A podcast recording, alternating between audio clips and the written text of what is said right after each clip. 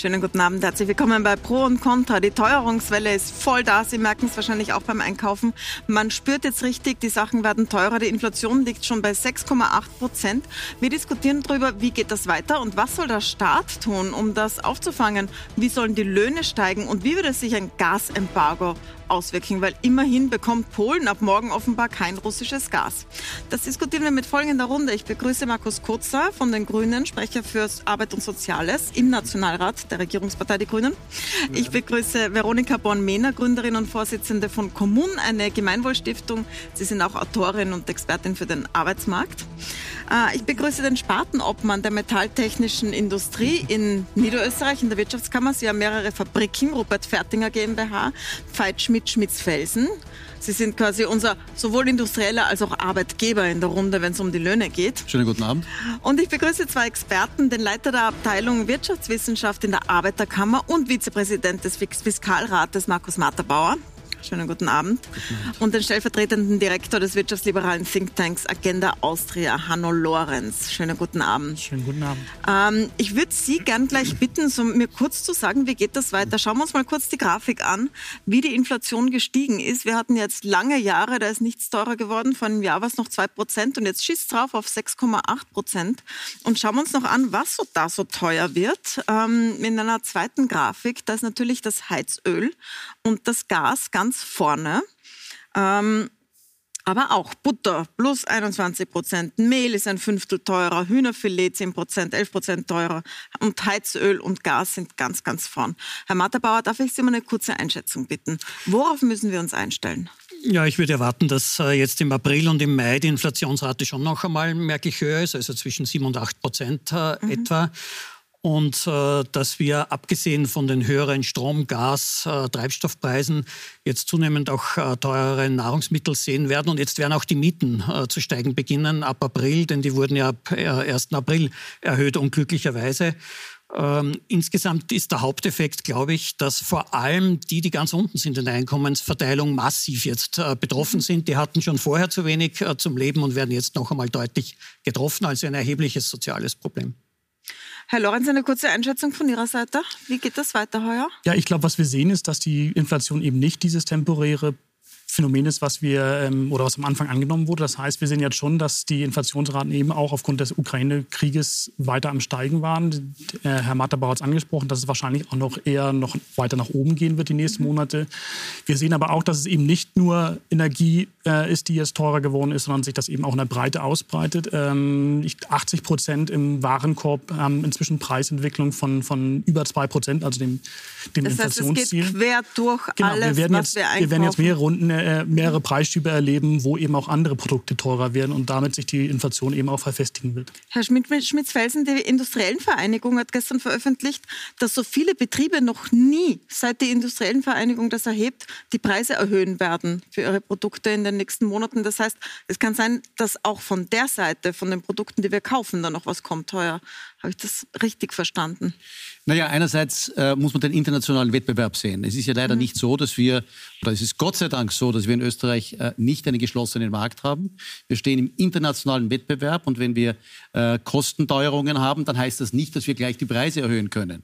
Natürlich versuchen viele Unternehmungen notgedrungen, die Kosten auf die Preise umzuwälzen, aber natürlich der internationale Wettbewerbsdruck bringt auch den Druck in die Unternehmen hinein, diese Kostenteuerungen aufzufangen. Also die Unternehmen stehen unter einem beidseitigen Druck. Hier in der Zulieferkette steigende Preise, dort die Verzögerung und teilweise Unmöglichkeit, die Kosten in den Preisen unterzubringen.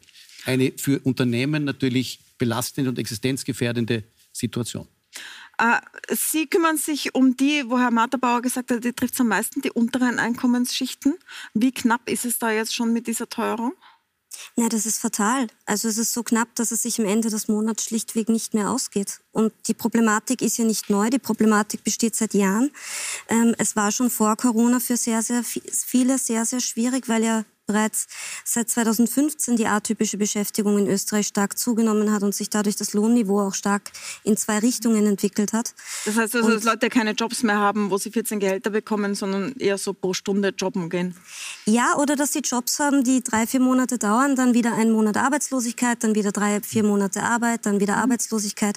Also es geht vor allem darum, dass ein wesentlicher Teil der Beschäftigten immer unsicherer beschäftigt ist, dadurch ein immer unregelmäßigeres Einkommen hat und sukzessive weniger weniger verdient. Mit jeder Arbeitslosigkeit rutscht man auf der Leiter ein Stück runter. Und jedes Mal wieder, wenn man sich neu wo bewirbt, muss man von neuem beginnen. Das heißt, man steigt in der Lohnentwicklung nie nach oben, sondern fällt ganz im Gegenteil immer weiter ab.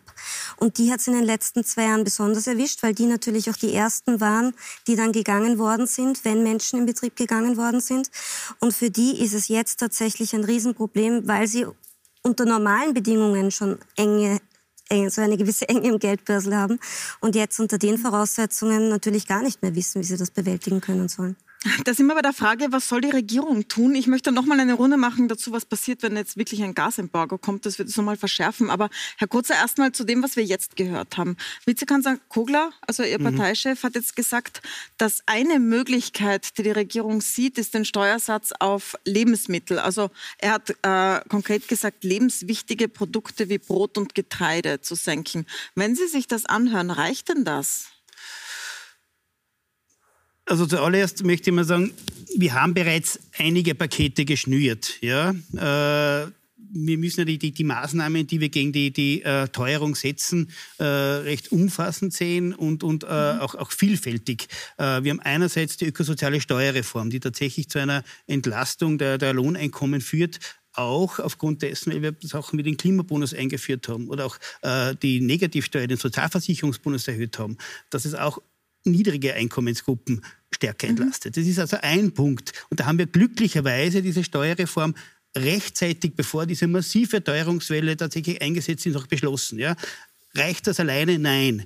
Darum haben wir einmal so bereits im Dezember die ersten Teuerungsmaßnahmen beschlossen, Antiteuerungsmaßnahmen, nämlich dass beispielsweise insbesondere Haushalte oder Menschen, die besonders vulnerabel sind, die besonders mhm. prekär sind, die besonders stark betroffen sind, Menschen in Arbeitslosigkeit, die Notstandshilfe kriegen, in Mindestsicherung, Aussichtszulagengerichtssatzbezieherinnen, aber auch, also Mindestpensionisten, aber auch äh, Studentinnen, äh, diesen Teuerungsausgleich von 300 Euro kriegen beispielsweise, also Studentinnen, die äh, Studienbeihilfe beziehen. Und mhm. äh, so arbeiten wir uns Schritt für Schritt vor. Wir haben das Teuerungspaket 2 jetzt gerade äh, heute im äh, Finanzausschuss betroff, äh, beschlossen. In Summe machen diese Pakete circa 4 Milliarden Euro aus an Entlastungsmaßnahmen. Äh, als ersten Schritt halte ich das einmal ganz gut, ganz brauchbar. Aber Na, wir werden vermutlich, und ich möchte nur ganz kurz darauf mhm. wir werden vermutlich noch weitere Maßnahmen brauchen. Und äh, die Mehrwertsteuer auf bestimmte Nahrungsmittel, bestimmte Lebensmittel zu senken, ist sicher eine Maßnahme, die wir uns sehr genau und sehr gut und auch möglichst rasch anschauen sollten.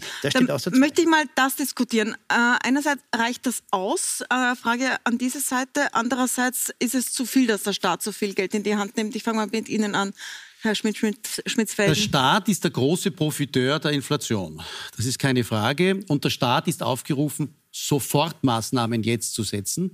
Wir haben eindrucksvoll gesehen in der Grafik vorhin, dass natürlich die Energiekosten der große Treiber der Inflation sind. Es ist auch keine Frage, dass sich Rohstoffpreise, Energiepreise wieder normalisieren werden, wenn diese antizipierten Krisensymptome wieder verarbeitet sind. Der Staat muss jetzt etwas tun. Äh, das sind kostendämpfende, wettbewerbssteigernde äh, Entlastungspakete, allen voran zunächst einmal äh, hinsichtlich der Energiekosten, also mhm punktgenau passende Strom- und Energiekostenkompensationen sind jetzt notwendig, damit die Unternehmen nicht diese überbordenden Energiepreise, 160 Prozent Strom. Äh, also das heißt, Sie wollen als Unternehmen auch Preise Geld. hineinnehmen müssen. Sie wollen als Unternehmen Geld vom Staat, wir brauchen, um die Energiepreise Wir brauchen in den Unternehmen eine Kompensation der Energiekosten, damit nicht sofort alles auf den Markt umgewälzt werden äh, muss, was die Unternehmen tun müssen. Mhm. Wir brauchen Entlastungen äh, in Richtung äh, der Lohnnebenkosten. Das könnten aus meinem Dafürhalten, äh, ich habe durchaus eine lange persönliche Praxis in den äh, Sozialversicherungsträgern, das könnten temporäre Maßnahmen sein, die jetzt helfen, nur sie müssen schnell kommen. Äh, und wir brauchen äh, Maßnahmen steuerlicher Art in Richtung der, der ähm, Entlastung in, der, in der kalten Progression. Also Steuern senken, Steuern senken, Lohnnebenkosten senken, Lohnnebenkosten, Energiekosten Geld auffangen, für die damit Unternehmen. wir jetzt kurzfristig Maßnahmen spüren. Herr Matterbauer. Ähm, ich möchte nur eines korrigieren, der Staat ist nicht der große Profiteur äh, der Krise. Wir haben, im 9,6 Fiskalrat, wir haben im Fiskalrat ge, äh, gerade auch Analysen äh, gemacht, die zeigen, natürlich hat der Staat mehr Einnahmen, aber er hat auch deutlich höhere Ausgaben äh, für Pensionen und anderes. Äh, kurzfristig wird es ein bisschen vielleicht den Staat wird der Staat profitieren, langfristig gar nicht. Es gibt einige große Profiteure dieser Teuerungskrise. Das sind zum Beispiel die, Euro, äh, die Energieversorgungsunternehmen, die mit äh, Wind oder Wasser Strom produzieren. Äh, Das Wind und Wasser sind nicht teurer geworden, aber der Strompreis, den sie erzielen, explodiert. Das sind Milliardengewinne in dem Bereich. Es sind die Vermieterinnen, die jetzt auf einmal plus sechs Prozent bekommen, obwohl ihre Kosten gar nicht gestiegen sind. Also wir haben wirkliche Profiteure.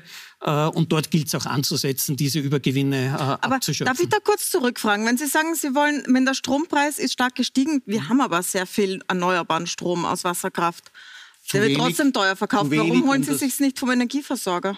Ja, die Energieversorger sind natürlich unter einem besonderen Druck. Wie kalkulieren denn Energieversorger, die Gas beziehen, das sie vielleicht nicht bekommen, die mit alternativen Supply Chains denken müssen, die sie kostentechnisch nicht bewerten können? Natürlich diese Verunsicherung, die wir haben, die bringt ja eigentlich die hohe Inflation. Herr Matterbauer, ich schätze seit vielen Jahren Ihre Expertise. Was haben höhere Pensionen mit der Inflation zu tun? Das würde ja heißen, dass die, dass die Pensionen mit der Inflationsrate steigen. Jedes Jahr. Was sie nicht tun werden. Jedes Jahr. Was sie nicht tun werden. Jedes Jahr werden die, Weil die Pens- Pensionen die werden nicht um Pensionen. 8% steigen. In den, in den letzten 50 Jahren ist das der Fall gewesen. Ja. Das Und heißt das wird also- auch diesmal wieder passieren. Es, die Pensionen werden mit der Inflation 8% steigen. steigen. Das ist, Wir haben keine 8% Inflation. Die nächste vorher 8% Pension Inflation. monatlich. im April oder Mai. Ja. das Wirtschaftsforschungsinstitut prognostiziert für den 5%. heurigen Jahresdurchschnitt 5,8 Prozent, für nächstes Jahr 3 Aber ich kann Prozent. nicht vorstellen, die Pensionen Und wir werden 5% dann steigen. im Anfang 2023 sehen, wie die Bundesregierung Den beschließt, wie die. Pensionen steigen. Aber Sie wissen vielleicht, äh, dass die durchschnittlichen Pensionen bei 1200, 300, 400 Euro sind. Und ich weiß nicht, ob Sie äh, veranlassen wollen, dass die an Kaufkraft verlieren. Ich würde es äh, nicht nur aus sozialen Gründen, sondern auch volkswirtschaftlich für falsch halten, klarerweise. das heißt also, werden die Pensionen jetzt der Inflation angepasst, auch wenn Naja, die so hoch ist? Es, es gibt ein Gesetz, ja, wonach die Pensionen jährlich entlang des sogenannten Anpassungsfaktors, das ist die Inflation der vorangegangenen zwölf Monate, erhöht werden. Ja, das ist eine gesetzliche Maßnahme. Entsprechend werden wir uns bemühen, die Pensionen auch zu erhöhen. Und äh, wie wir es in den letzten Jahren auch immer gemacht haben, dass wir insbesondere auch die niedrigen Pensionen und hier vor allem auch den ausgleichenden Zulagenrichtsatz, so etwas wie eine Mindestpension, den haben wir noch deutlich über der Inflationsrate erhöht, weil genau diese Gruppen besonders vulnerabel sind, besonders stark belastet sind und oft äh, von, den, von den Preissteigerungen bei Lebensmitteln oder bei Energie ja viel stärker betroffen sind, weil sie viel mehr ihres Einkommens genau dafür ausgeben müssen. Und das sind Mindestpensionistinnen, aber genauso auch Mindestsicherungs- oder Sozialhilfebezieherinnen. Herr Lorenz, jetzt haben wir gerade zwei Jahre Pandemie mit Koste es, was es wolle. Das heißt, es geht jetzt so weiter. Wenn man sich das anhört, der Staat wird weiter ein, ein, ein Füllhorn brauchen. Naja, der, die, die Nachfrage danach ist sicherlich gegeben, weil wir halt auch in eine Situation hineingeraten sind, wo das Gefühl da ist, dass der Staat einfach auch jede, jeden Schmerz abdecken muss. Also jede Kleinigkeit, die, die dann aufkommt, muss der Staat einspringen ähm, und Geld ausgeben. Wir, wir haben gehört, es gab schon viele Maßnahmen. Jetzt haben wir aber so eine Art Wett, Wettbewerb äh, zwischen den Parteien, noch mehr zu machen, um, um, um äh, zu entlasten. Ja, aber warum soll man es nicht tun? Ist doch gut für die Menschen, wenn man das macht. naja, die Erklären Frage, Sie mal, was ist, was ist denn die Gegenseite? Was ist denn die Gefahr dabei? Naja, wir müssen uns das schon das Geld auch irgendwo verdienen. Das heißt, das wird ja dann eingenommen über Steuern, über, über Schulden, die dann später bezahlt werden müssen. Wir können natürlich nicht einfach äh, alles ausgeben und es löst das Inflationsproblem ja auch nicht. Wir haben ja in vielen Bereichen ein Angebotsproblem. Das heißt, es ist ein knappes Angebot. Wenn ich dann auch noch die Nachfrage erhöhe, indem ich Geld verteile, dann steigt Inflation noch weiter und ich habe immer mehr von diesen, von diesen Effekten. Also das ist auch nicht zielgerichtet, hier solche Maßnahmen zu Also treffen. Frau Born, man, wenn man die Nachfrage erhöht, das heißt, wenn die Menschen mehr Geld zur Verfügung haben, vielleicht auch mehr Löhne, Dann können sie sich tatsächlich auch mal was kaufen, ja. dann heizt das die Inflation weiter an. Was Ja. ist denn Ihre Antwort darauf? Na, meine Antwort darauf ist, dass es zum einen einmal das Problem gibt, dass es Menschen gibt, die sich jetzt das Grundlegende, das Grundrecht auf Nahrung nicht mehr leisten können. Dass wir in einem extrem reichen Land wie Österreich in ein Problem kommen, dass es wirklich um Wohnen und Essen geht. Also wir reden da über Grundbedürfnisse, über Essentielles. Das heißt, wir reden nicht über Luxus, wir reden nicht über Dinge, über die wir eigentlich diskutieren können, sondern wir reden davon, soll der Staat sich darum kümmern, dass große Teile der Bevölkerung nicht so stark verarmen, dass sie ihre Kinder nicht mehr ernähren können oder dass sie in der kalten Wohnung sitzen müssen bei 12 Grad. Wir reden hier nicht über Luxusprobleme und wir reden hier nicht über Kleinigkeiten. Und wir reden, ich darf bitte ausreden, wir reden jetzt nicht davon, dass die wiederholteste, das wiederholteste Zuckerl für irgendeine Wirtschaft daherkommt, sondern es geht jetzt wirklich konkret darum zu sagen, jetzt muss der Staat etwas machen, um seine Bevölkerung zu schützen. Das ist die Uraufgabe des Staats. Dafür haben wir den Staat. Also ist jetzt genau die Situation dafür gegeben, diejenigen zu entlasten, die in den letzten zwei Jahren wesentlich geringer entlastet worden sind, wie zum Beispiel die Wirtschaft, wo einfach mal mit der Gießkanne fleißig oben drüber geleert worden ist. Herr Schmidt-Schmidtfelden, das geht an Sie. Also Sie noch zu Köln, noch mehr Gießkanne für die Wirtschaft nach zwei Jahren, wo die Unternehmen da würde ich aber, bekommen das war jetzt in dem Fall nicht oder? mal auf das produzierende Gewerbe gerichtet, sondern ich denke eher an gezielte Überforderungen in, Bericht, in gewissen Teilen des mhm. Handels.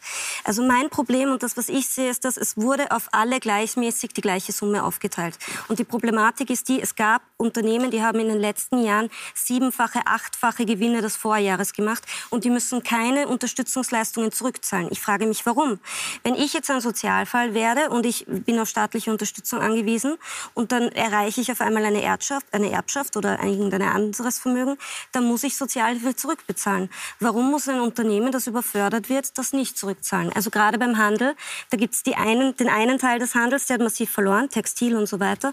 Und dann gibt es den Lebensmittelhandel, der hat massive Profite eingefahren. Schauen wir uns mal die Antwort an, weil Warum Sie sind ja auch in der Wirtschaftskammer tätig. Zwar im produzierenden Bereich, aber trotzdem, was sagen Sie denn darauf? Warum zahlen die Unternehmen nicht zurück und warum haben die zu viel bekommen überhaupt? Frau Bornmänner, ich habe Ihnen in vielen äh, dieser interessanten Ausführungen jetzt in, innerlich vollkommen recht gegeben, bin sehr bei Ihnen und es geht mit Sicherheit darum, dass wir die Kaufkraft für die kleinen Einkommen stützen, sichern und hier etwas tun, gemeinsam. Aber ich würde jetzt sagen, das Wort Zucker war vielleicht ein bisschen übertrieben. Ich weiß, Sie haben uns heraus, mich herausgefordert ein bisschen. Das soll auch so sein.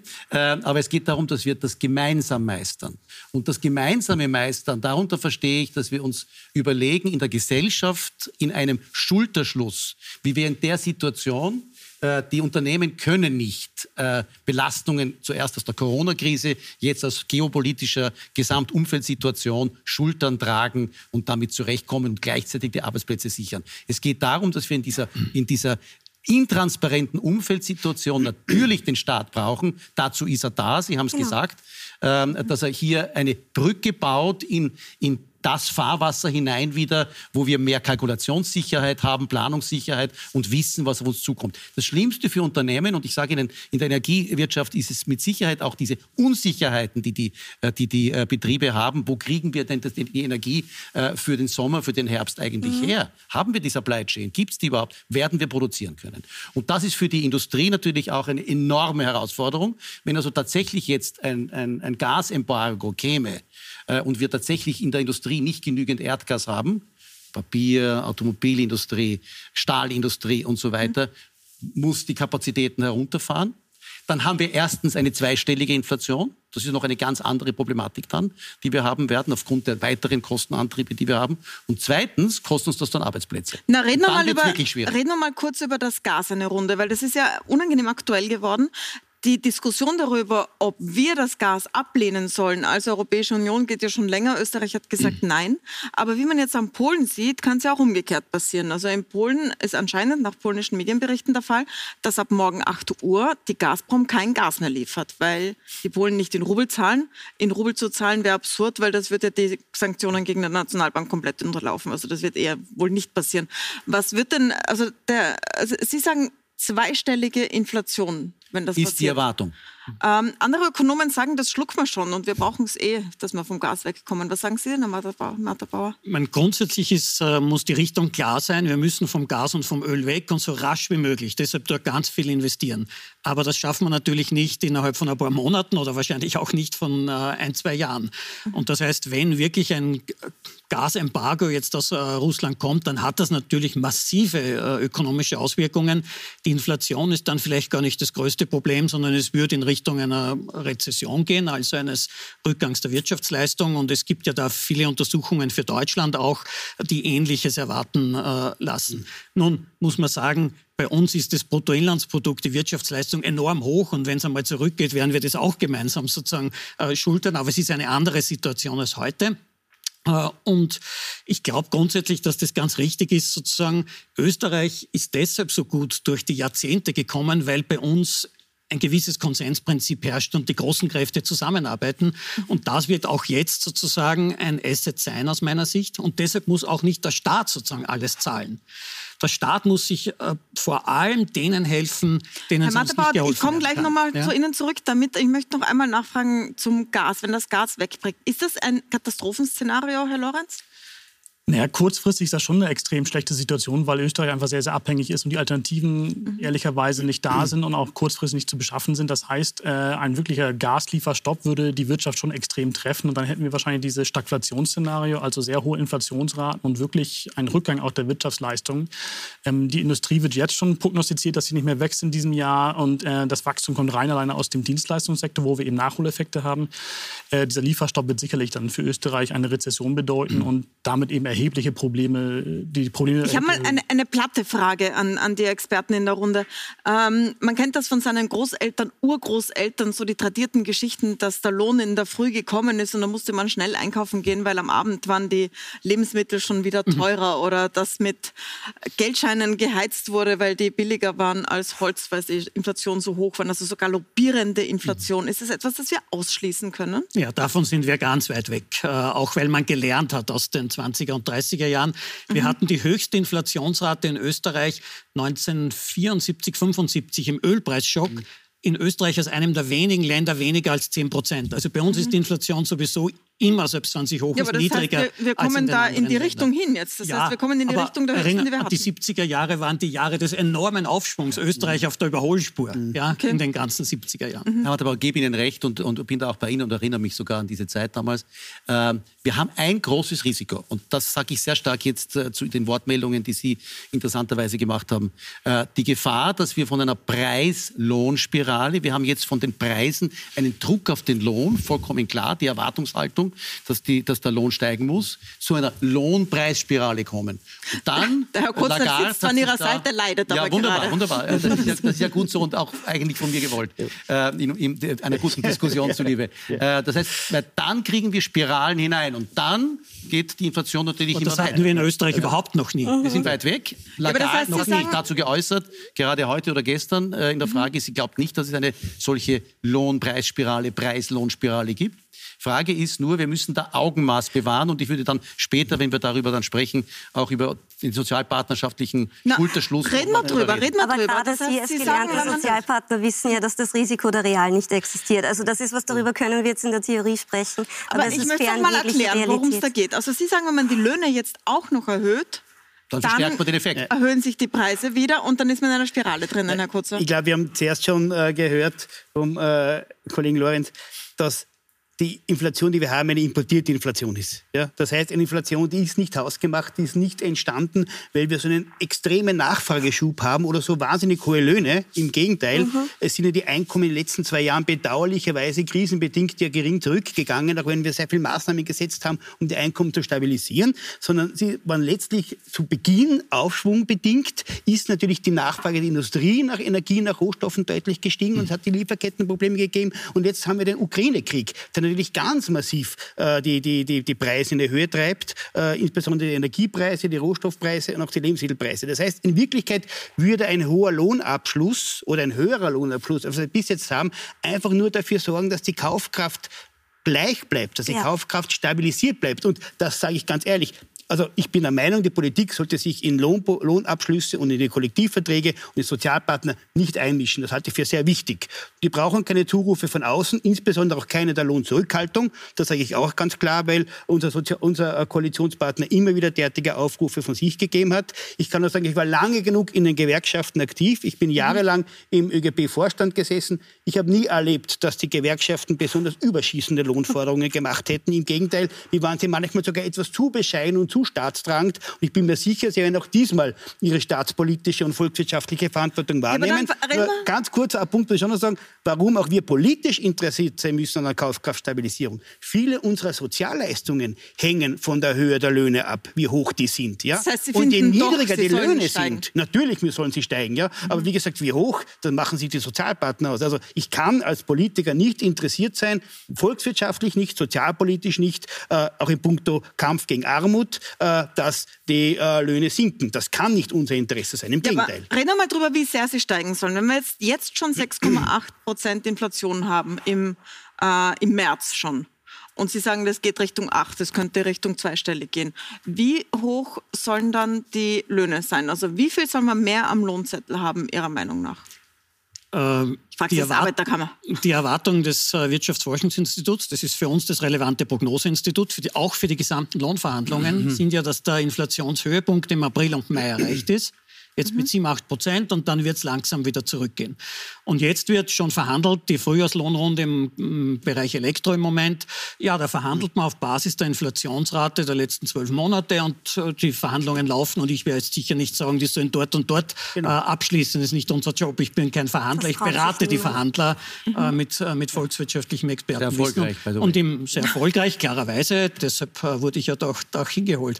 Und im Herbst wird es auch wieder der Fall Ihnen denn, Herr Matterbauer? Ich meine, sagen Sie uns eine Zahl, wenn die, also einfach nur, eine so viel sein? Oder sagen Sie mal Zahl, sagen Sie mal so viel, soll so viel sein wie die Inflation? Soll es mehr sein, soll es weniger sein? Das erste sein? Ziel der äh, Gehaltsverhandlungen ist immer der Kaufkrafterhalt.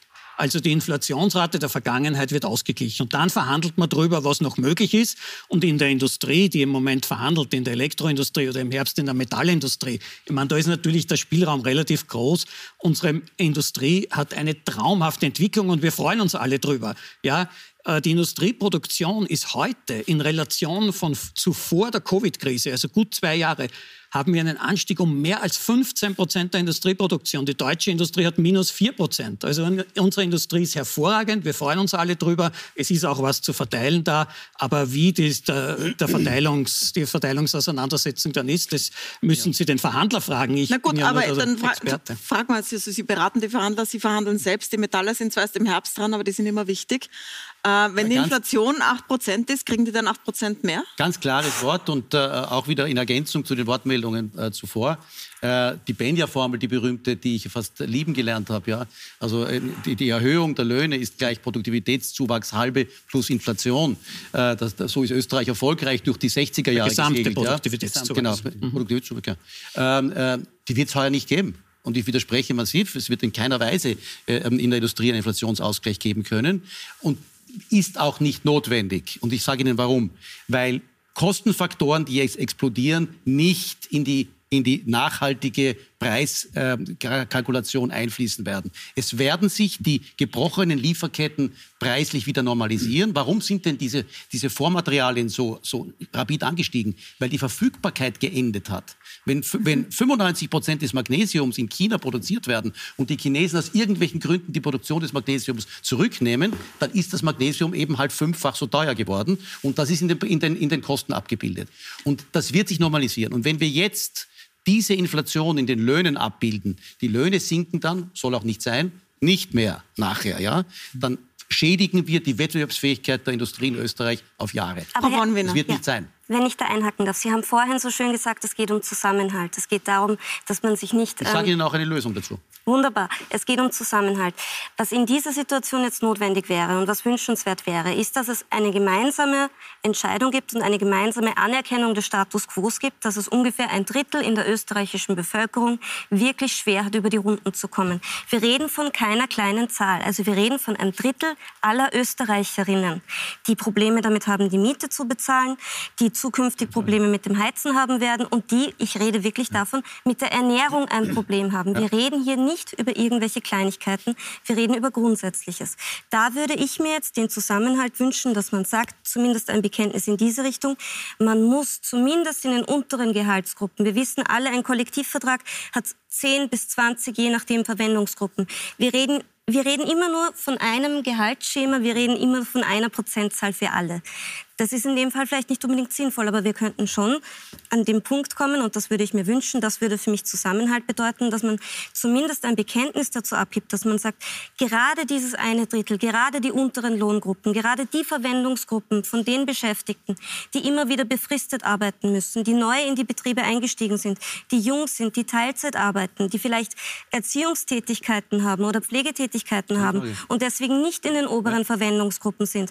Warum kann man die nicht gleich nicht unverhältnismäßig höher erhöhen. Und das ist, glaube ich, etwas, in diese Richtung sollten wir reden. Weil es geht nicht um Gießkanne. Gießkanne haben ja. wir in den letzten zwei Jahren gemacht. Ich glaube, wir sind uns alle einig, es ist nicht zielführend, über alle einfach etwas drüber zu lernen. Das sollten wir mhm. nicht machen, sondern es geht jetzt darum zu sagen, es gibt ein Drittel der Bevölkerung, das hat ein Problem, was können wir tun? Mhm. Das sind Löhne in den unteren Gehaltsklassen ein Riesenthema. Da geht es aber auch um so Sachen wie temporäre Aussetzung der Mehrwertsteuer auf Grundnahrungsmittel. Da kommen wir gleich hin. Bleiben wir noch Energie, kurz ja. bei den Löhnen und ich komme ja. dann noch gleich zu den Steuern, weil da gibt es ja noch mehrere Sachen. Ja. Herr Lorenz, Sie, Sie, sehen etwas unglücklich aus, wenn die Frau von Mehner sagt, es muss, müssen die Löhne erhöht sein. Aber ich frage noch mal, die, die Benja-Formel, die Sie zitiert haben. Warum sollen nicht die Arbeitnehmer erstens mal partizipieren an den Produktionsgewinnen, die es gibt und zweitens mal die Inflation abgedeckt bekommen, weil sie zahlen ja auch mehr für die Produkte. Was spricht das da dagegen? Argument Warum? Ist, ist völlig nachvollziehbar. Es ist halt das Problem, aufgrund dieser hohen Inflation gibt es halt nicht gibt es halt nur Verlierer bei dieser hohen Inflation, weil Nein, natürlich die Produktion. Es gibt eben nicht nur Verlierer, es ja, gibt Gewinner und die können wir benennen vielleicht, vielleicht und die kennen wir alle seit zwei Jahren. Dankeschön. Ähm, naja, ist, die, natürlich sollen, sollen die, die Arbeitnehmer ihre Löhne ähm, abgegolten bekommen, mit Inflation abgegolten bekommen, weil dann führt das tatsächlich zu Kaufkraftverlusten. Da ja, aber Herr Schmidt-Schmidt-Fällen, Sie sagen keinesfalls passiert das vorher. Äh, es wäre wär das falsche Signal. Ich, ich habe Sie ja. richtig verstanden, Herr Lorenz, glaube ich. Es wäre das falsche Signal, die Kalkulation so einfach zu machen. Übrigens, äh, Herr Kollege, in keiner Weise hat jemand hier im Kreis erwähnt und mir auch nicht bekannt in der Öffentlichkeit, dass die Löhne sinken sollen. Ja? Das kam von Seiten ja, real. Aber real, real Das Problem real. haben wir ja sowieso. Und, und, und darf ich da etwas zu einer Lösung auch schon vorbrechen? Bitte. Äh, wir werden nicht umhin kommen, dass wir so eine Sofortmaßnahme, und ich bin ganz bei Ihnen, was die kleineren Einkommen betrifft, übrigens Klammerausdruck, wir verhandeln mit den Sozialpartnern regelmäßig die Verwendungsgruppen getrennt. Es ist nicht so, dass das immer, äh, über, über das ganze, ganze Spektrum in gleicher Weise diskutiert wird. Aber wir werden nicht umhin kommen, eine ähm, steuerrechtlich und, und sozialversicherungsrechtlich begünstigte Einmalzahlung zu formulieren. Wir werden den, den, den, den Staatsbürgern, die durch die Krise kommen müssen, ein Geld zukommen lassen müssen und der Staat kassiert, und äh, ich darf das nochmal betonen, ich hoffe, Sie geben mir recht, das Volkswirt, äh, anhand der höheren Umsatzsteuern, die eingenommen werden, massiv Geld und ist in der Lage, im Jahr 22 hier sozialversicherungsrechtlich und steuerrechtlich eine Entlastung für eine Einmalzahlung zu geben. Das dann kommt das Geld sofort an. Entschuldigung, noch ein Satz, dann kommt das Geld sofort an. Dann kommt das mhm. Geld sofort in das Börsel und geht nicht in die Lohnbasis hinein, sodass wir nicht in den nächsten Jahren unsere Lohn Konkurrenzfähigkeit verlieren. Aber das gibt Menschen keine Sicherheit. Wenn ich eine alleinerziehende Mutter bin und nicht weiß, wie ich nächsten Monat die Miete zahle und dann bekomme ich einmal ein Almosen von der Regierung und habe einmal eine Einmalzahlung, dann hilft mir das nicht. Dann geht es mir Glauben deswegen Sie nicht, dass ein besser. Geld, das, das innerhalb von darum, drei Monaten am Tisch liegt, wichtig wäre? Ich glaube, das Geld es ist, ist besser als gar nichts. Aber wenn ich die Wahl habe zwischen dem, dass ich weiß, ich habe eine geregelte Summe, auf die ich mich verlassen kann, und da gibt es zig Studien dazu, dann kann ich mit Armut wesentlich besser umgehen, wie wenn ich in Unsicherheit bin und nicht kalkulieren kann. Also Unsicherheit ist das, was für Menschen das Belastendste überhaupt ist. Das macht Menschen krank, das führt in die Isolation, das bringt Menschen dazu, dass sie aufgeben, dass sie resignieren, dass sie passiv werden. Und das wollen wir nicht, weil wenn wir das haben, dann haben wir einen großen Teil in der Bevölkerung, der sich verabschiedet. Nicht nur aus den Wahlen, sondern auch aus der gesamten Gesellschaft. Das können wir nicht wollen. Sie haben ja grundsätzlich gesagt, Sie wollen auf keinen Fall, dass Kaufkraft verloren geht, auch wenn Sie dann nicht mit Zahlen äh, Ratschläge geben. Ich nicht. Ne? Ähm, wenn jetzt, und, und äh, der Herr Schmidt-Schmidt-Felden hat gesagt, wenn man jetzt die Löhne ausgleicht, also die Inflation mit den Löhnen ausgleicht, dann ist man weit über dem, was es eigentlich real ist, weil es geht ja um importierte Inflation. Genau. Und dann hat man, Sie haben gesagt, dann, dann, dann bleibt man drauf picken. Schädigt man den Standort. Dann schädigt man den Standort, wenn die Löhne hoch bleiben. Was sagen Sie denn da dazu? Ich kann mich an keine, als spreche ich wieder als ehemalige Gewerkschaft. Ich kann mich an keine Situation erinnern, wo von Arbeitgeberseite ehrlich gesagt euphorisch eine Erhöhung der Löhne gefordert worden wäre. äh, wenn die Wirtschaft in einem Abschwung war, wo es eigentlich sinnvoll wäre, auch die Einkommen zu stabilisieren und zu geheißen, wir können jetzt die Löhne nicht erhöhen, weil wir fühlen uns gerade im Abschwung, sonst geht es noch weiter runter. Wenn äh, gerade ein kurzer Aufschwung war, hat es geheißen, wir können die Löhne nicht erhöhen, weil sonst gefährden wir den Aufschwung. Ja? Und waren wir einmal oben, hat es geheißen, na jetzt dürfen wir die Löhne auf keinen Fall erhöhen, sonst geht es wieder runter. Also ich sage nur, ich sage nur es ist, es ist, eine, es ist eine sehr, äh, eine nicht ganz uninteressensgeleitete äh, Argumentation immer, warum man gerade Löhne erhöhen kann oder nicht. Äh, ich sage, wir lassen das den Sozialpartnern. Die Sozialpartner sollen das ausmachen. Ich habe Vertrauen in sie. Äh, ich bin mir auch relativ sicher, dass es einen guten, sinnvollen äh, Abschluss geben wird, der äh, einerseits dafür sorgen wird, dass die Kaufkraft möglichst stabil gehalten wird und auf der anderen Seite der Wirtschaftsstandort nicht so stark gefährdet ist. Und auf der anderen Seite wird es von Seiten der öffentlichen Hand, äh, der, der, der, der, Länder, des Bundes, der Gemeinden auch weitere Maßnahmen äh, geben müssen, beziehungsweise werden jetzt Maßnahmen auch ins Laufen gebracht, die beschlossen worden sind, die auch die Kaufkraft weiter stärken, um möglichst viele Menschen, vor allem diejenigen, die tatsächlich äh, äh, im Niedrigeinkommensbereich sind, die besonders stark betroffen sind von der Krise, diese auch dabei zu unterstützen, diese Krise und diese Teuerung bestmöglich zu bewältigen. Das ist das, was wir machen müssen und was wir auch machen können. Wir müssen eine kurze Pause machen, aber ich möchte dann da gleich weitersprechen. Herr Matterbauer, Sie haben schon eine Antwort parat dazu. Ich möchte auch darüber sprechen, was soll der Staat jetzt bei den Steuern machen? Also soll die Mehrwertsteuer gesenkt werden, damit der Einkauf billiger wird? Ähm, soll die kalte Progression abgeschafft werden, die quasi die Lohnerhöhungen wieder teilweise auffrisst durch die höheren Steuerstufen? Und vielleicht interessiert Sie auch, äh, was passiert eigentlich mit den Zinsen? Also wird Ihr Sparguthaben jetzt besser bezinst, beziehungsweise Ihr Kredit vielleicht teurer? Äh, darüber reden wir gleich. Bleiben Sie dran.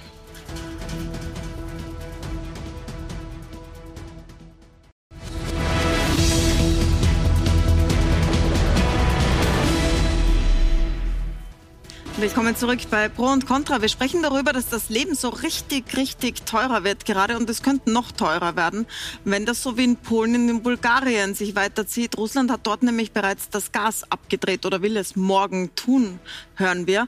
Und es gibt Leute, die können sich ganz simpel das tägliche Leben nicht mehr leisten. Die Mieten steigen, die Energiepreise steigen, die Lebensmittelpreise steigen.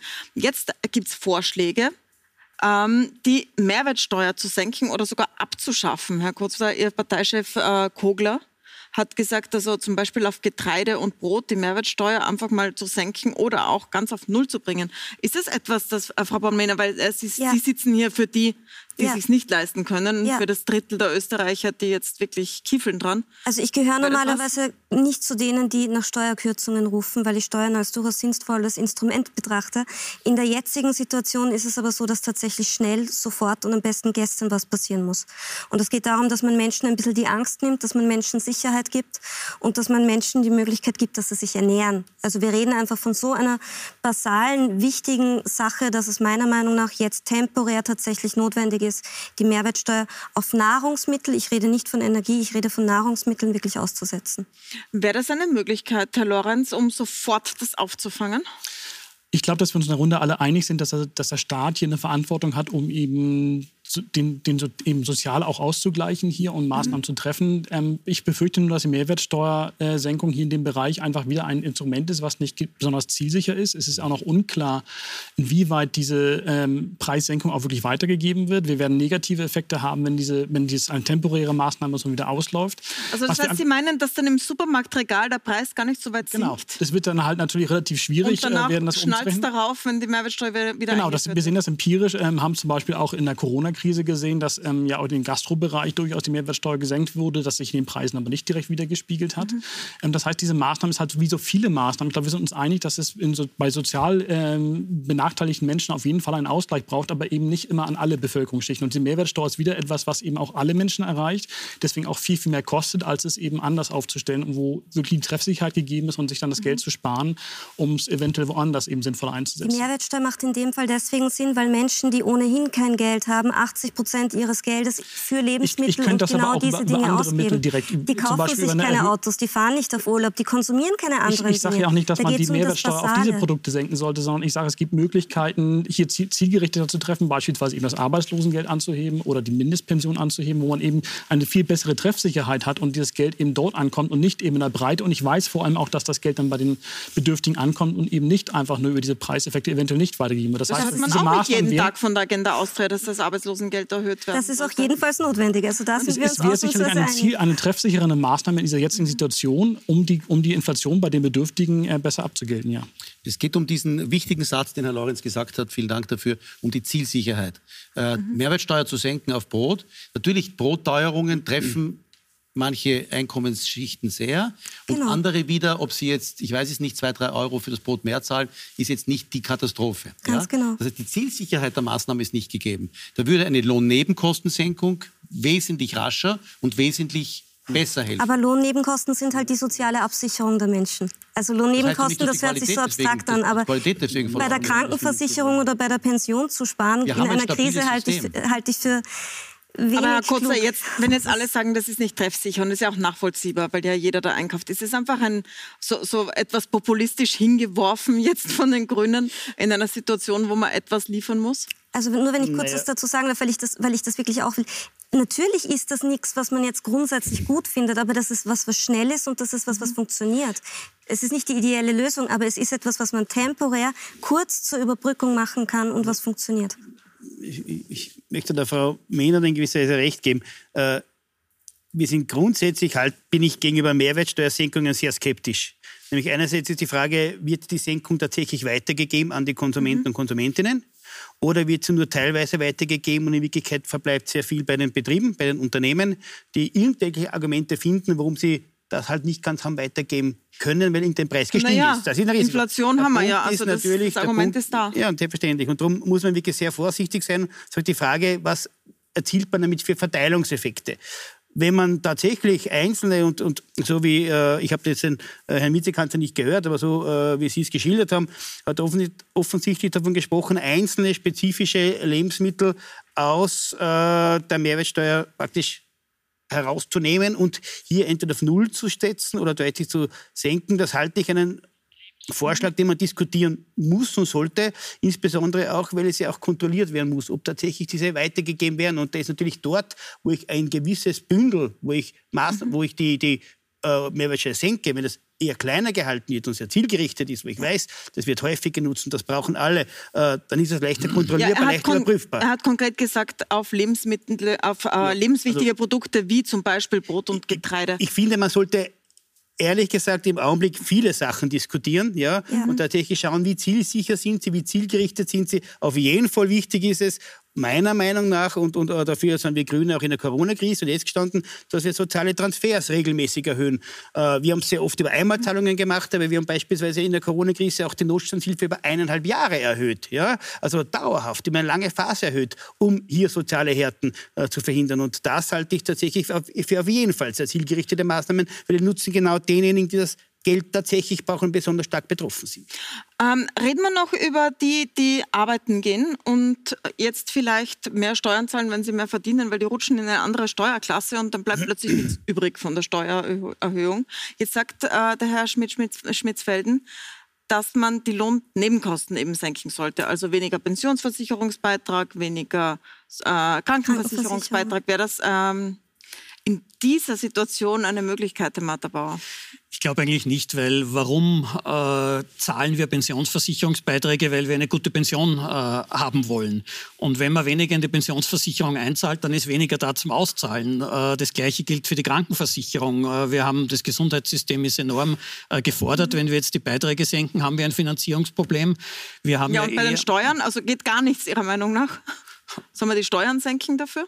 Ich glaube, wir sind wirklich in einer Situation, wo man unterschiedliche Instrumente abwägen äh, muss. Und das, was am zielgerichtesten hilft, äh, unmittelbar einsetzen. Da sind wir uns offensichtlich einig, äh, dass den Hauptbetroffenen, den Arbeitslosen, den Sozialhilfebezieherinnen, den äh, Ausgleichszulagen, also Mindestpensionistinnen, denen hilft die Erhöhung des Arbeitslosengeldes, äh, der Ausgleichszulage und so weiter. Und zwar nicht mit einer Einmalzahlung, sondern dauerhaft. Die Einmalzahlung, die die Bundesregierung gegeben hat, 300 Euro, äh, ist für einen Monat reicht es. Das durchschnittliche Arbeitslosengeld ist 1000 Euro, die Armutsgefährdungsgrenze ist 1300. Das reicht für einen Monat. Wir brauchen es dauerhaft. Wir brauchen auch die Sozialhilfe dauerhaft erhöht. Die ist 980 Euro. Wir sind ich glaube, da sind weg. sich alle ja. einig in der Runde, soweit ich das gesehen habe. Aber es geht ja auch um die, die ein ganz normales mittleres ja. Einkommen haben. Also sehr, sehr viele Leute arbeiten den ganzen Tag, in vielen Haushalten arbeiten beide den ganzen Tag und trotzdem reicht es am Ende des Monats derzeit nicht. Also man kann sich die neue Waschmaschine zum Beispiel dann nicht mehr leisten, wenn sie kaputt ist. Was wäre denn Ihr Vorschlag? Naja, man muss da ein bisschen differenzieren, ob das jetzt hilft gegen die Inflation oder eben, ob es generell sinnvolle Maßnahmen sind. Ich glaube, die Arbeitsneben, äh, die Lohnnebenkosten zu senken, ist, macht äh, natürlich wettbewerbsfähiger, was, was die Arbeitskosten betrifft, ähm, die in Österreich sehr hoch sind. Ähm, ein Aspekt ist, glaube ich, auch noch die kalte Progression, die eben, die, die wahrscheinlich eh noch besprochen wird, ähm, weil natürlich, selbst wenn wir jetzt eine Inflationsrate von 6 Prozent im Jahr ungefähr haben würden und die Löhne tatsächlich um 6 Prozent steigen würden, würde netto sogar ein Kaufkraftverlust bei rumkommen, weil wir eben ein Steuersystem haben, haben, wo mit einem höheren Lohn auch höhere Steuern fällig werden. Das heißt, das heißt also, wenn man mehr lohnt, um es kurz zu erklären, was das bedeutet, wenn man mehr verdient und jetzt wird, werden ja, auch wenn Sie sagen, Sie können nicht so hoch steigen wie die Inflation, aber die Löhne werden steigen, dann rutscht man in die nächste Steuerklasse mhm. und dann ist der Zuverdienst äh, teilweise aufgefressen und auch Ihre Steuerreform, Herr Kurzer, die Sie am Anfang genannt haben, die ökosoziale Steuerreform vom letzten Jahr, die ist dann genau, praktisch... Genau, als, als Beispiel vielleicht ganz kurz, bei, bei 2000 Euro brutto würde, ja würde 9 Prozent ja die Löhne steigen müssen. Also, also, wer sagt, dass die Steuergrenzen so bleiben müssen, wie sie sind? Und wer sagt, dass es sinnvoll ist, dass die Höchststeuer jetzt in einem Einkommenssegment ist, das ich zur Mittelschicht zählen würde? Und danach relativ wenig passiert, wenn es um Steueranstiege geht und dafür umgekehrt kleinere Einkommen eine relativ hohe Steuerlast tragen. Also wer sagt, dass das so bleiben muss und dass das so sein muss? Also ich finde, wir müssen uns in der jetzigen Situation schon die Kreativität erlauben, größer zu denken und wirklich im, im Sinne der Umverteilung zu denken und nicht nur darüber nachzudenken, wenn ich Beschäftigten etwas geben möchte, wie kann ich mir von anderen Arbeitnehmerinnen was zurückholen, mhm. sondern wo kann ich mir eventuell woanders auch noch was zurückholen. Und es gibt nicht nur Beschäftigte als die Melkkuh der Nation oder die Bevölkerung, mhm. sondern da gibt es eben auch Krisengewinner die gibt es zuhauf. Und da könnte man sehr wohl sagen, warum wird zum Beispiel Kurzarbeitsgeld für die letzten Jahre nicht zurückverlangt, wenn ein Unternehmen horrende Gewinne eingefahren hat. Also wie kann es sein, dass ein, und da gibt es ich kann da jetzt mehrere nennen, egal ob das Baumärkte sind oder ob das Möbelgeschäfte sind oder ob das jetzt zum Beispiel Lebensmittel-Einzelhandelsketten sind. Da gibt es ja nicht so viele in Österreich, die riesige, horrende Umsätze gemacht haben im letzten Jahr, trotzdem Kurzarbeitsgeld kassiert haben, trotzdem Krisenunterstützungen kassiert haben. Warum sagt man nicht im Sinne des Zusammenhalts und der Solidarität, zahlt bitte was davon zurück. Wir brauchen dieses Geld jetzt sehr dringend. Da geht es um Milliarden. Damit mhm. könnten wir jetzt tatsächlich entlasten. Herr Kotzer. Äh, vielleicht zu den Lohnnebenkostensenkungen. Äh, das klingt immer wahnsinnig toll und einfach und sehr plausibel. Äh, auf der anderen Seite muss man sagen, ne, was sind Lohnnebenkosten? Der wir haben zwei Jahre Pandemie hinter erwähnt. uns und wir reden über die wir Krankenversicherung. Haben Sozialversicherungs, das sind eben Sozialversicherungsbeiträge, Krankenversicherungsbeiträge, Beiträge zur Familienlastenausgleichsfonds, damit wieder was finanziert. Damit werden Familienbeihilfen finanziert, mhm. damit werden Arztbesuche finanziert, damit werden Medikamente finanziert, damit werden Pensionen finanziert. Das heißt, wenn ich dir die Beiträge senke, muss ich mir überlegen, wie finanziere ich sie sonst anders. Ja, aber das, das haben wir schon gehabt, Herr Kurz, also aber das heißt, da muss man bei den Steuern schwierig. was machen oder die man sagt Frage, so, ja, Wir machen auch, und ich sage ja. ganz ehrlich, das, der Punkt mit der, mit der äh, automatischen Anpassung der kalten Progression. Äh, auch das klingt sehr plausibel, wenn man sagt, naja, entlasten wir automatisch. Ja, warum trifft die Inflation überall zu, nur nicht auf die Steuern? Ich halte nur, ich halte da sehr stark mit dem äh, Professor Badelt, ja, der vor kurzem gesagt hat, wir haben in Wirklichkeit im Augenblick in der Krise andere Probleme, ja, nämlich wie können wir jene Gruppen besonders finanzieren, unterstützen, dabei, die Krise bestmöglich mhm. zu überwinden, die wirklich Probleme haben mit der Teuerung, mit Inflation. Und das sind genau die Gruppen, die in Wirklichkeit nichts davon haben, wenn eine kalte Progression abgeschafft werden würde, weil die erst gar keine Steuern, Einkommensteuern zahlen. Wir haben über zwei Millionen Menschen in Österreich, die beziehen Einkommen, die arbeiten, sind selbstständig, sind Pensionistinnen, die aber keine Steuern, Einkommensteuern zahlen, weil sie eben ein viel zu geringes Einkommen haben, weil sie Teilzeit beschäftigt sind. Ich muss jetzt ein bisschen aufs Tempo drücken, weil wir haben nur mal wenige Minuten. Ganz genau. Äh, Bitte. Äh, Frau Bornmänner, ich würde gerne äh, unterstreichen, was Sie gesagt haben. Äh, Churchill hat gesagt, er wurde äh, zitiert vor ein paar Tagen, äh, man sollte eine gute Krise, was immer eine gute Krise ist, nicht vergeuden. Nämlich nutzen, um, um wirklich Umstrukturierungen, Strategie, strategisch wichtige Änderungen einzuführen. wenn wir reden über Lohnnebenkostensenkung, heißt das einfach mehr netto im Geldtaschel vom Brutto. Äh, und wenn wir reden über kalte Progression, dann geht es nicht, Herr Kotzab, um Entlastung, sondern es geht um die Abschaffung der Unlogik, ja. dass ich sozusagen hineinrutsche durch eine Lohnerhöhung in eine andere Progressionsstufe und dann plötzlich für einen größeren Teil des Bezugs mehr Steuern zahlen muss. Das genau ist ja intellektuell, Entschuldigung, intellektuell gar nicht zulässig. Aber genau darum riesen, gibt es regelmäßig Steuerreformen. Der, der in gibt anderen wettbewerbsfähigen Ländern ja, aber dann längst indiziert abgeschafft Haben wir gemacht ist. Gerade. Das heißt, wir brauchen ähm, abhängig von der Inflation des der Vorjahres brauchen wir eine Anpassung der, der, der, der, der äh, Progressionsgrenzen, äh, damit sozusagen die Steuergerechtigkeit gleich bleibt. Aber es geht da ja gar nicht um Entlastung. Ich muss ein bisschen bremsen, weil das wird sehr technisch. gemacht werden. Da braucht nur den Rösselsprung abschaffen und dann verdienen Leute durch eine Beförderung auch nicht auf einmal weniger als vorher. Ja. Also das kann der Sozialpartner durchaus regeln. Herr Matterbauer, Sie wollen noch was dazu sagen? Dann würde ich gerne zum Schluss noch zu den Zinsen kommen. Bitte.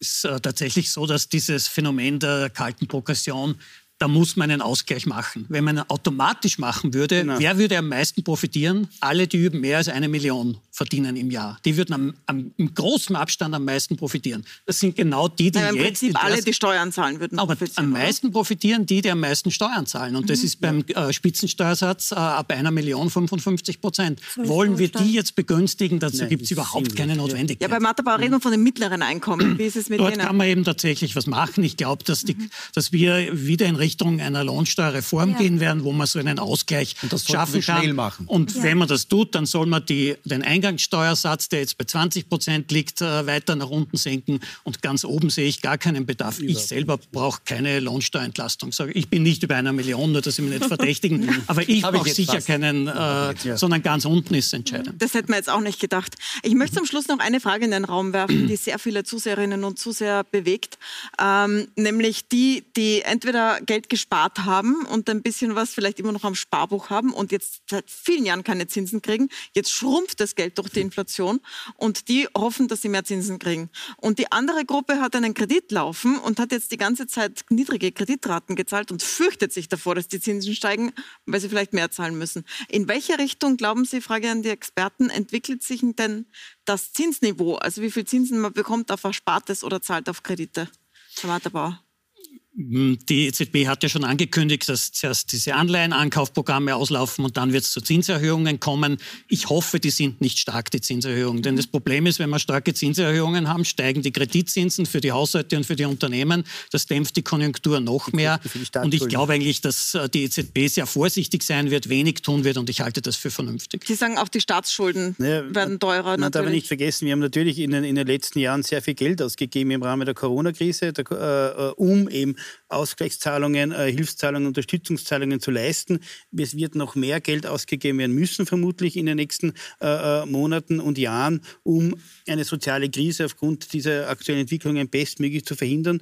Und wir haben Investitionen in den Klimaschutz zu tätigen, ja, weil das ist in Wirklichkeit in erneuerbare Energien, in den Ausstieg aus Kredite. Öl, Gas äh, und, und, und, und äh, anderen fossilen Rohstoffen. Und dazu braucht es Geld, dazu brauchen wir auch äh, die Möglichkeiten, uns zu verschulden. Ja, ich sage es, wie es ist, um diese Investitionen zu tätigen, die Investitionen für die Zukunft sind.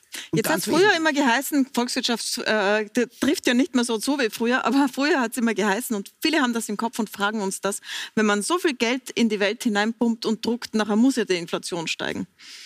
Ist das eine Gefahr, Herr Lorenz? Naja, die Frage ist eben, wo kommt das oder wie kommt das Geld an? Wir hatten halt nach der Finanzkrise relativ viele Reformen, weswegen das Geld einfach nicht am Konsumenten angekommen ist. Jetzt laufen halt diese Reformen langsam aus. Wir haben jetzt nochmal eine zusätzliche Geldschwemme durch die EZB, durch die Pandemie erst, jetzt durch die, durch die Hilfsprogramme ähm, von der Ukraine-Krise. Ähm, wir haben das, den Klimawandel, wo, wo viel Geld reinfließen wird. Das heißt, jetzt haben wir wahrscheinlich schon die Situation, wo viel mehr Geld auch beim Konsumenten oder beim, beim Investor eben ausgegeben wird, weswegen dieser Druck jetzt steigt.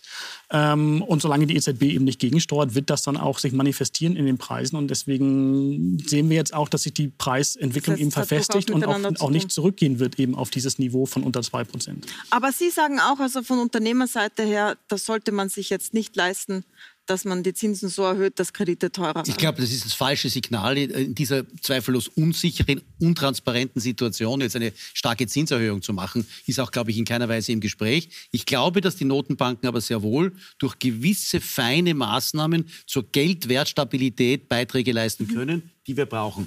Es geht schon um gewisse Signale, dass einfach die, die, die, der, Wert des Geldes stabilisiert wird und von der geldpolitischen oder geldmarktpolitischen Seite nicht weiterer Inflationsdruck kommt. Das heißt, die, die das Geld am Sparbuch haben, müssen jetzt damit rechnen, dass es schrumpft. Die, die einen Wohnungs- oder Hauskredit haben, können sich zurücklehnen. Ähm, kommen wir zum Schluss noch mal äh, zu Ihnen, mit denen, die gar nichts haben jetzt. Wenn man, ich möchte noch mal zum Anfang der Sendung ganz kurz einen kurzen Abschluss zurückkehren. Wenn jetzt das kommt mit noch dazu einer Gaskrise, wie sie in Teilen der EU jetzt offenbar schon der Fall ist, Polen und Bulgarien, ähm, wie sehr, wen trifft das dann? Also wie, Sie haben zuerst gesagt, ein Drittel. Ja, ein Drittel der Bevölkerung, vorwiegend Frauen. Mhm. Die meisten sind Alleinerzieherinnen, es sind aber auch Pensionistinnen mit kleinem i. Ähm, es sind alle, die unsicher beschäftigt sind, es sind alle, die Teilzeit beschäftigt sind, ähm, alle, die keinen klassischen unbefristeten Vollzeitarbeitsvertrag haben, sondern ohnehin schon in Lohngruppen sich bewegen, die schlecht bezahlt werden. Ähm, das sind Menschen, die in Branchen wie der Gastronomie arbeiten zum Beispiel, aber auch in, in anderen Branchen, die halt einfach grundsätzlich mit, mit sehr, sehr ähm, schlechten Löhnen ausgestattet sind. Und das trifft eben vor allem die, denen es ohnehin in den letzten Jahren schon schlecht gegangen ist. Und das Problem ist, jede Krise verstärkt soziale Ungleichheit. Und wir haben immer noch das Problem, dass die zunehmende soziale Ungleichheit der letzten Krise von 2008 Österreich noch sehr stark nachhängt. Und jetzt kommt das noch einmal drauf und das macht mir ehrlich große, große Sorgen. Damit werden wir, wir werden das weiter diskutieren. Ich danke mal sehr, sehr herzlich für diesen sehr lebhaften Austausch und sehr lehrreichen. Danke für die Diskussion. Wir diskutieren diskutieren das auch morgen weiter und zwar mit Werner Kogler, dem Vizekanzler, mit Christian Kern, dem ehemaligen Kanzler und mit Margarete Schramböck, der Wirtschaftsministerin. Was heißen jetzt diese Gaskrisen und diese enorme Teuerung morgen Mittwoch um 20.15 Uhr auf Puls 4? Äh, ich hoffe, Sie sind da auch dabei und danke Ihnen jetzt fürs Zusehen. Danke fürs Dabeisein.